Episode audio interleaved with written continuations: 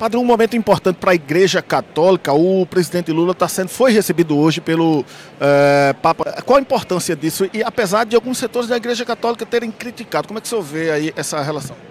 É, a Igreja Católica, São João Paulo II já falava isso. Ela não, não tem partido. A gente não, nós somos é, apartidária.